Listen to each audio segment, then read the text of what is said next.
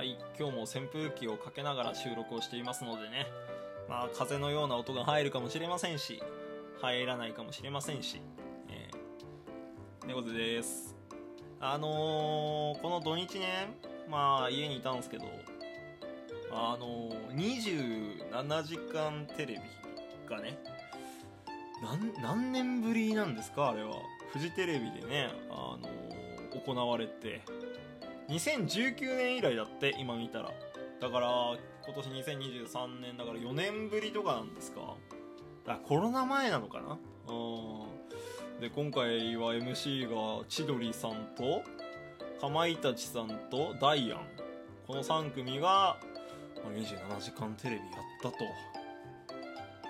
で、まあ、最初に言うと、まあ、これをね話題として喋る上で謝らなきゃいけないのが、まあ、見てないです。そんなに。そんなに見てなかったです。正直。でもなんか俺は昔からこういう27時間テレビとか24時間テレビにすごい興奮するっていうのがあったんで今日はその話をしたいなと思って。いやもうどう？伝わる？いやなんか今はないけどそこまでね、うん、なんか昔って特に俺は小学校4年生ぐらいまで、まあ、ゲームを買ってもらえなかったんですよ。親の方針でね。なので、まあ、デジタルデバイスっていう言い方で合ってるんですか？デバイスって言うんですか？わかりませんけども。そういう端末が手元になかったもんでもう情報の全てが、まあ、基本的にはテレビだったわけですよ。まあもちろんラジオも聞いてたけどね。まあ、娯楽といえばテレビを見るみたいな感じだったんですよ。うん、で、まさすがにね、小学校の頃はもう10時とか9時には寝ろっていう、それもね、あの、教育方針があったんで、なかなかね、こう、遅くまで見れなかったんですけど、まあ高校生ぐらいからね、徐々にちょっとその、自由権を獲得して 夜中ちょっとテレビつけてみたりとかしてたんですけど、なんかさ、その1時とか2時までさテレビで楽しそうにみんな話してるってすげえよくない？俺はそれがねなんかすごく嬉しくてなんか結構寝つき悪いタイプの人間なんですけどね。まあ今はそんなことはないんだけどちっちゃい頃とか小、えっと、学生の頃なんかひどかったんですけど。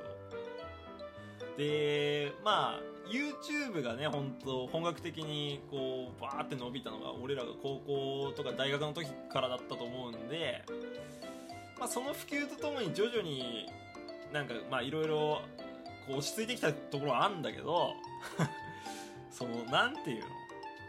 なんかさ夜ってすごい孤独な感じがあるじゃないですか。これは別になんかシャシャって言ってるわけじゃなくて例えば岩手県ですと岩手県ですとね あのもう1時過ぎるともうテレビショッピングだし3時とか4時ぐらいからもう怪しいんですよ。放送休止とか。まあ他県もそうなんだと思うんだけどね。まあ例えば東京だったらもうちょっとなんか番組やってますよとかあんのかな？わかんない。アニメやってますとかあんのかな？わかんないけどなんかあのこう深夜のバラエティ番組が終わってこうもう終わりましたよみたいな。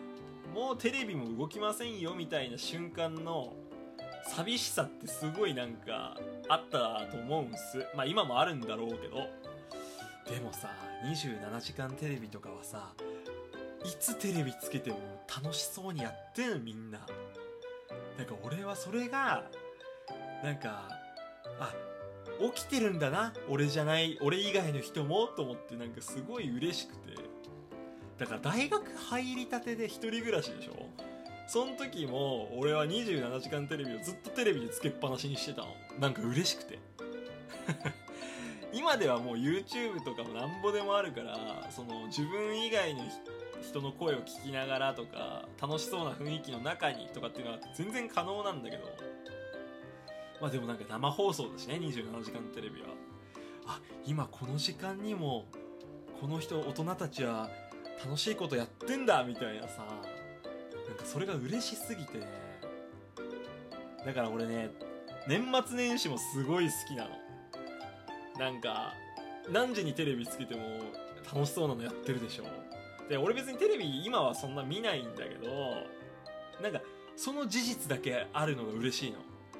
今テレビつけてないけど今年末年始だからどっかバラエティで生放送やってんのかなとか27時間テレビ今何やってんだろうとかってちょ考えるだけでなんか幸せになるの。幸福度が上がるのなんか。